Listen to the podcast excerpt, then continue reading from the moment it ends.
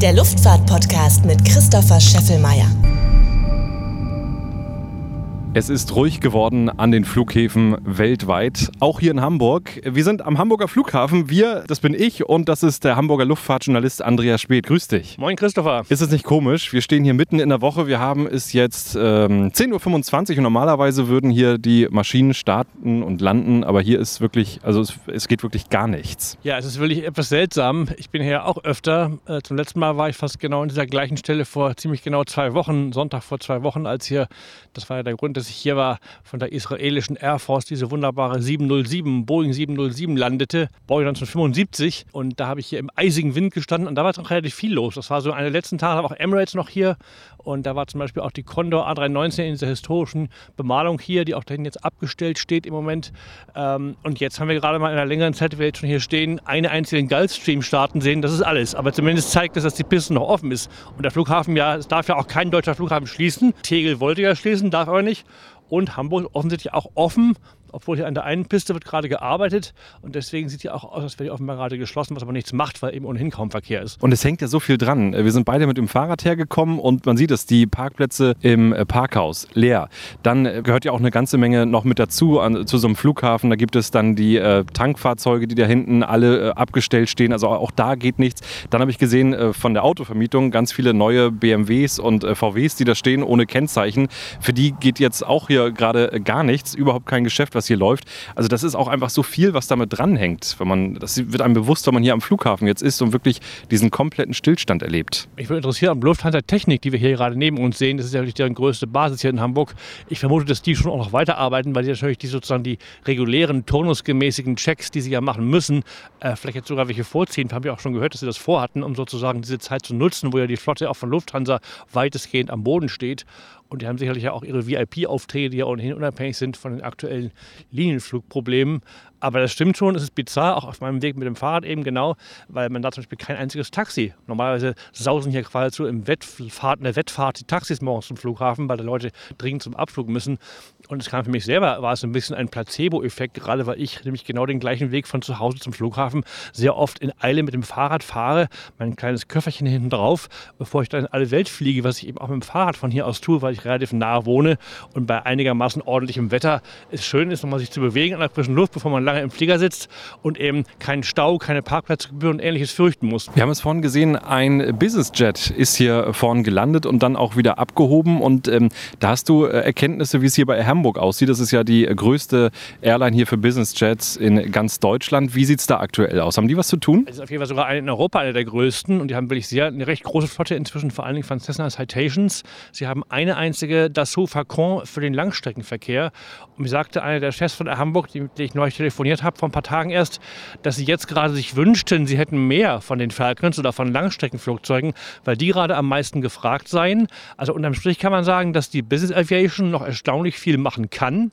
Ähm, sie haben auch massiv ihren Betrieb geändert, die Abläufe. Sie haben auch ihre Mitarbeiter offiziell in Kurzarbeit geschickt, weil natürlich insgesamt das Volumen schon auch bei denen viel geringer ist. Aber im Moment geht noch, wenn man jetzt sozusagen das entsprechende Geld hat und ein bisschen improvisieren kann, auch wann man jetzt genau wohin kommt oder wie man da ins Land kommt jeweils. Aber es geht noch relativ viel. Ähm, sie haben ja aber erklärt, zum Beispiel normalerweise hatten die mit ihren Piloten immer einen sieben Tage Umlauf und haben auch teilweise eben in verschiedenen anderen, meist europäischen Ländern ihren Crew Change gemacht, also Besatzungen ausgetauscht zwischendurch. Das haben sie jetzt geändert und die Piloten, die noch fliegen, haben normalerweise durch eine 14-Tage-Schicht, ähm, aber sind sozusagen dann auch öfter mal am Boden einen Tag zwischendurch und wechseln aber die Crews noch in Deutschland, weil das hat sich in den letzten Wochen sehr zugespitzt. Sie konnten noch zuletzt äh, in Frankreich, England, aber auch in Russland noch die Crew Changes machen. Und das ist aber jetzt schwierig, weil die Hotels auch alle zu sind.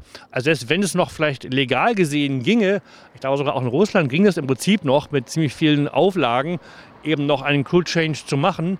Aber das nützt eben dann nichts, wenn keine Hotels vorhanden sind, weil eben keine offen sind. Diese Nachfrage an der Business-Jet-Fliegerei, wie erklärst du die dir? Das heißt, die, die normalerweise Business Class geflogen sind oder First Class bei einer großen Airline, die buchen dann jetzt um und sagen, hey, ich muss von A nach B, dann äh, greife ich ein bisschen tiefer in die Tasche, äh, ist okay, Hauptsache ich komme an. Also das glaube ich nicht, äh, weil natürlich, ich glaube, jede Art von geschäftsinduziertem Business-Jet-Verkehr, also wirklich Geschäftsleute, die ja ohnehin nur relativ kleinen Teil ausmachen, muss man ehrlicherweise sagen, weil außer irgendwelchen Multimillionären äh, fliegt also auch kein Geschäftsmann üblicherweise im Privatjet durch die Gegend, außer wenn er eben Unternehmenschef ist oder ein Konzernchef, das ist was anderes. Aber ich glaube im Moment, also die dürfen nicht drüber reden, die sagen mir auch nicht genau, was sind das für Kunden, das ist immer das große Geheimnis bei der Privat- und Business-Jet-Fliegerei.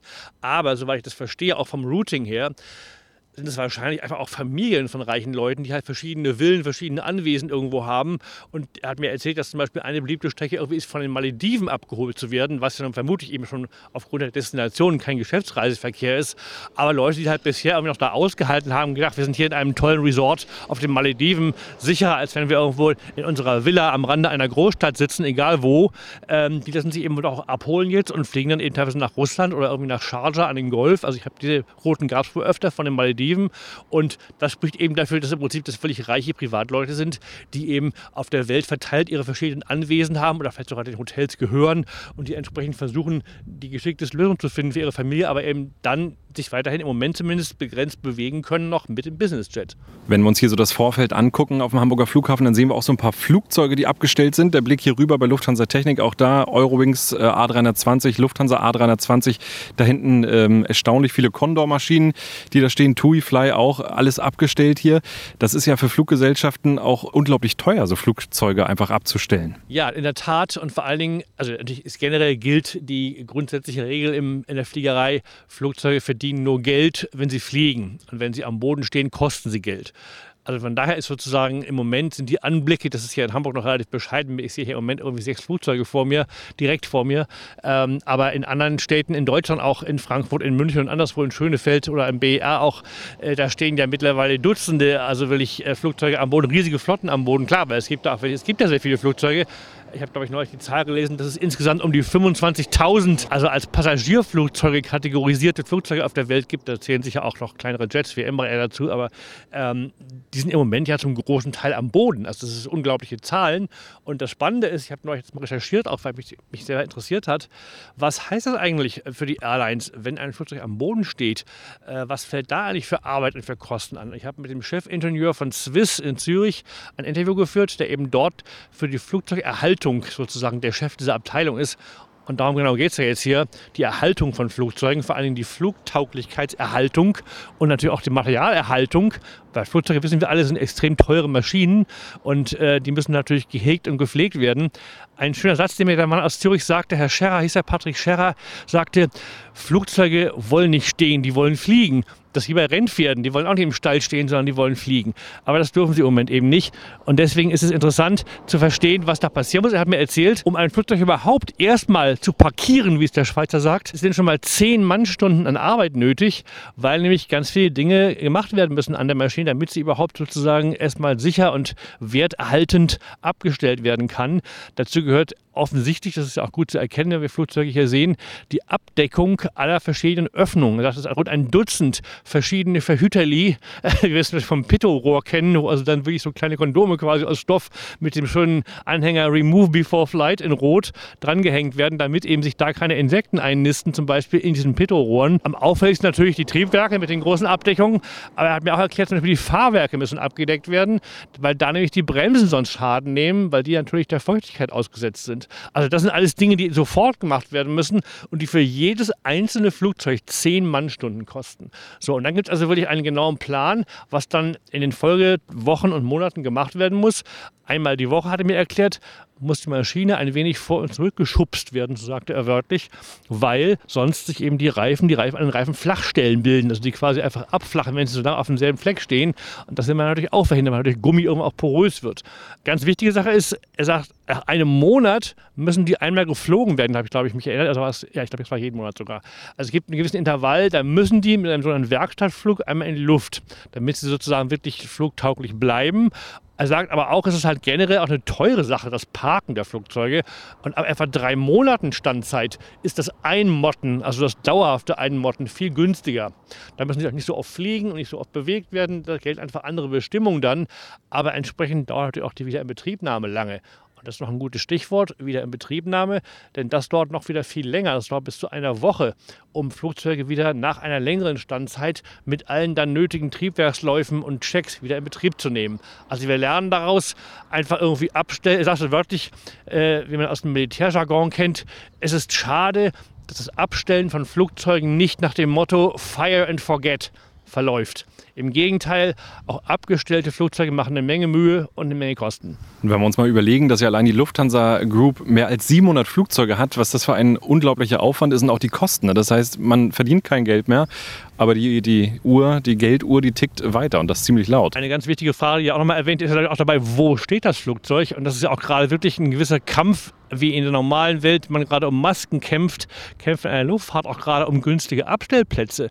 Äh, weil das in der Tat, also wenn die hier auf dem Verkehrsflughafen stehen, ist es richtig teuer. Und deswegen hat die Lufthansa ja auch schon versucht, ähm, möglichst nicht nur in Frankfurt und München die Flugzeuge hinzustellen, äh, andere, also eben auch noch andere Plätze in Europa zu finden. Ich weiß noch von British Airways, die haben letztes Wochenende ihre gesamte A380-Flotte, ich glaube es sind sechs oder acht Maschinen, ähm, nach Châteauroux in Frankreich gebracht, äh, was ein kleinerer Flugplatz in Frankreich ist, der aber auch so ein bisschen beliebt ist für so mittelfristige Abstellzeiten. Und da gibt es natürlich in Europa einige. Äh, natürlich vorrangig gibt es die großen, in Spanien, Teruel zum Beispiel ist der größte in Europa, ähm, aber eben auch viele kleine Flugplätze weltweit, also europaweit zumindest, wo man auch irgendwo in Mittelengland und anderswo sich das plötzlich große Maschinen sammeln, weil die einfach da günstiger abgestellt werden können. Zu diesem Thema Flugzeugparken habe ich auch geredet im Air Talk auf Plane Mania. Gibt es bei YouTube mit dem Lufthansa-Kapitän Klaus. Quax747, so nennt er sich bei Instagram. Und ähm, auch da hat er mir ein paar spannende Sachen erzählt. Also lohnt sich auch da mal reinzugucken. Andreas, am Wochenende hat der Bundesaußenminister gesagt, dass mehr als 200.000 Deutsche zurückgebracht wurden von Fluggesellschaften eben in die Heimat. Und diese Rückholflüge, die laufen weiter. Was ist da so der spannendste Flug, den du aktuell da so auf dem Schirm hast? Also das ist generell finde ich ein sehr spannendes Thema, äh, weil das gab es ja auch noch nie sozusagen. Also die, die, Bundesregierung, das Auswärtige Amt hat wohl einen Etat von 50 Millionen Euro schon vor zwei Wochen locker gemacht, um eben die damals noch geschätzten 200.000 Deutschen nach Hause zu bringen. Und das war auch wieder interessant, weil sozusagen die in Anführungsstrichen 0815 Reiseziele, also irgendwie Ägypten und Spanien, Kanaren, die waren innerhalb von ein paar Tagen alle hier, weil das im Prinzip auch keine so weiten Flüge sind. Das sind ohnehin also erprobte Routen, das sind auch eben äh, ist auch leicht zu machen an einem Tag, so ein Umlauf auf die Kanaren oder so.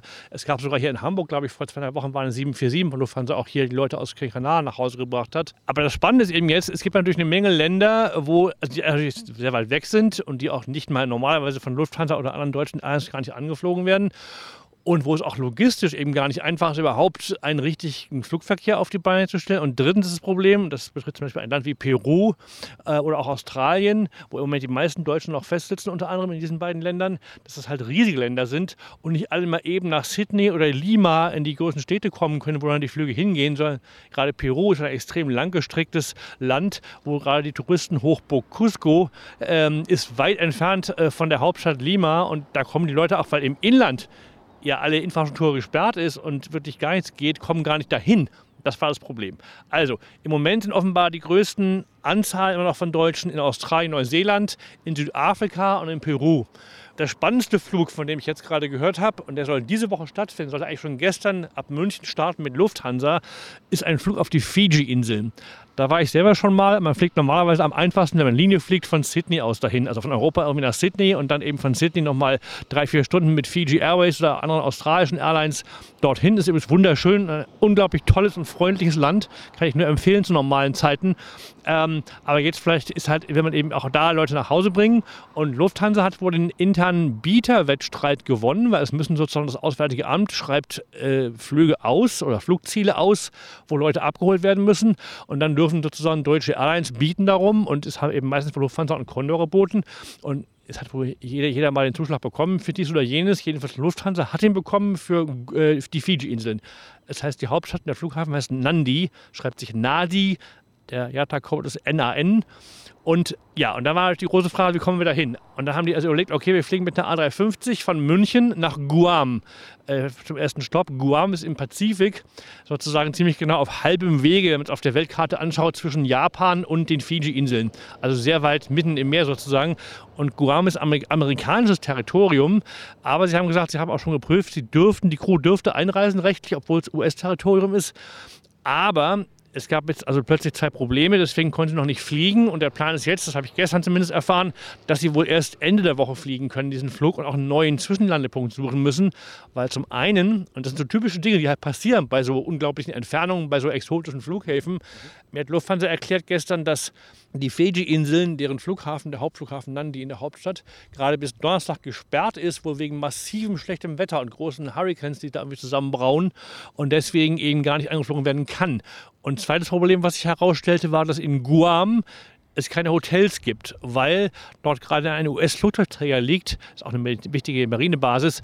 Und da ist Corona ausgebrochen. Und deswegen sind wohl, ich weiß nicht welche, der, ob die Infizierten oder die Gesunden, aber zumindest ein Teil der Besatzung wurde in die Hotels verbracht auf der Insel, Deswegen gibt es im Moment überhaupt keine freien Hotelzimmer, also kann die Crew nicht übernachten. Also bringt auch der Stopp nichts, weil die müssen ja übernachten. Ähm, also muss sozusagen alles neu geplant und gewürfelt werden. Und das sind eben auch Dinge, das ist auch sehr spannend zu sehen, wie da auch große, normalerweise eher behörden, behördenartige Airlines wie die Lufthansa sehr kreativ sind und auch sehr engagiert. Ich habe letzte Woche auch mit diversen Crews gesprochen von Lufthansa. Zum Beispiel eine, ein Kapitän hier aus Blankenese in Hamburg, witzigerweise, wo ich zur Schule gegangen bin, habe jetzt hinterher gesehen, dass er aus Blankenese kommt. Der ist letzte Woche mit 747 von Lufthansa äh, von Tokio Haneda nach Auckland, Neuseeland geflogen und wieder zurück nach Tokio und dann Deadhead, also als äh, äh, Passagier zurück nach Deutschland. Und diesen wirklich, der hat mir erzählt, er musste auf seinem privaten Jepson ähm, also er ist ja auch Privatpilot, hat sozusagen diese Jefferson-Navigationseinrichtung auf seinem Laptop und hat sich wohl privat die Flugkarten gekauft für Neuseeland. Und sie hatten auch dann äh, Papierkarten an Bord, die haben sie von Emirates bekommen, Lufthansa, was alles in der normalen Welt gar nicht denkbar wäre, aber um eben möglichst schnell und sicher und effizient einen Flug zu planen, mal eben aus dem Nichts heraus nach Auckland. Aber zeigt äh, ja, welche Herausforderungen dahinter stecken, aber auch schön dann zu hören, dass da die Fluggesellschaften sich auch untereinander helfen und dass da eben auch so viele Crews unterwegs sind, die sich ja dann auch freiwillig melden und sich ja dann vielleicht auch ein Stück weit einer Gefahr aussetzen. Ne? Man weiß ja nicht, äh, gibt es vielleicht Corona-Infizierte dann auf den Flügen. Ähm, insofern auch ein dickes Danke an alle Crews, die sagen, ja, freiwillig bin ich dabei. Das sagte mir genau der Kapitän Manfred Samhaber, genannt Sami, den ich auch letzte Woche gesprochen habe. Den kenne ich gut. Da gibt es auch einen schönen Planestream-Film von uns beiden äh, von vor anderthalb Jahren auf dem Erstflug der Auer nach Kapstadt von Wien aus. Und der war letzte Woche in äh, Sydney. Der hat diesen Rekordflug gemacht, Auer Boeing 777 Treffen Wien nach Sydney in knapp 18 Stunden. Der sagte mir aber auch danach, naja, es kann schon sein, dass wir hier ein höheres Ansteckungsrisiko haben als Besatzung. Und er war auch äh, einigermaßen da mal äh, doch geschockt ein bisschen, als er in Sydney ankam mit der Crew und wurde dort empfangen von australischem Personal in Ganzkörperschutzanzügen, als wenn er quasi Ebola hätte. Das fand er schon auch ein bisschen merkwürdig, weil klar, das kennt man ja auch nicht. Und er hat sogar längere Zeit in Sydney gelebt, also er kennt die normalen Zustände da recht gut und war das schon etwas, das, naja, das war schon seltsam für uns. Ähm, aber er sagt, okay, äh, die mussten auch auf dem Rückflug, als die Passagiere an Bord waren, offenbar alle gesammelt in der Kabine stets äh, Masken tragen. Offenbar hatten die auch welche. Und er sagt, ja, das Risiko ist vielleicht ein bisschen höher, aber das nehmen wir in Kauf. Es ist für uns eine Genugtuung und eine ganz wichtige Geste und das macht uns ein sehr gutes Gefühl, wenn wir helfen können. Ich glaube, das ist wirklich ein ganz wichtiger Aspekt gerade, dass die Luftfahrt in all dieser extrem schwierigen Lage gerade über sich hinaus wächst. Und all diese Einsatzbereitschaft, aber auch diese, diese Kreativität, mit der eben ungewöhnliche Dinge möglich gemacht werden, auch gerade operationell. Wie gesagt, dieses Beispiel Auckland passt da gut oder auch Guam, Fiji jetzt da geht was. Luftfahrt kann was und kann jetzt auch zeigen, was sie kann. Und das tut sie auf eine sehr eindrucksvolle Weise auch. Und kurz bevor vielleicht in ein paar Wochen gar nichts mehr fliegt, ist das zumindest nochmal ein toller Moment, wo Luftfahrt wirklich zeigen kann, was kann Luftfahrt leisten. Und ich finde, das ist ein super schönes Schlusswort. Danke dir, Andreas. Ja, das war unser kleiner Podcast hier, unser kleiner Einblick vom Hamburger Flughafen. Normalerweise hätten wir häufiger mal lauter sprechen müssen, weil die Flugzeuge hier unterwegs sind, aber immer noch der Himmel wirklich strahlend blau, aber keine Flugzeuge, die man sieht. Ähm, insofern warten wir einfach mal ab, hoffen, dass die Krise schnell überwunden ist und dann werden wir uns bestimmt demnächst wiederhören. Unbedingt und auch bald in der Luft wiedersehen, hoffentlich. Und nochmal der Hinweis: äh, Andreas hat es ja auch gerade gesagt, dieser Film Austrian Airlines äh, jetzt auch zu sehen auf YouTube bei Plane Mania, wie Andreas gesagt hat, kostenlos. Also das lohnt sich auf jeden Fall für alle, die jetzt Homeoffice haben, mal kurz YouTube hochfahren und dann ein bisschen Flugzeug gucken. Bis zum nächsten Mal. Luftraum, der Luftfahrt-Podcast mit Christopher Scheffelmeier. Parking Brake Set.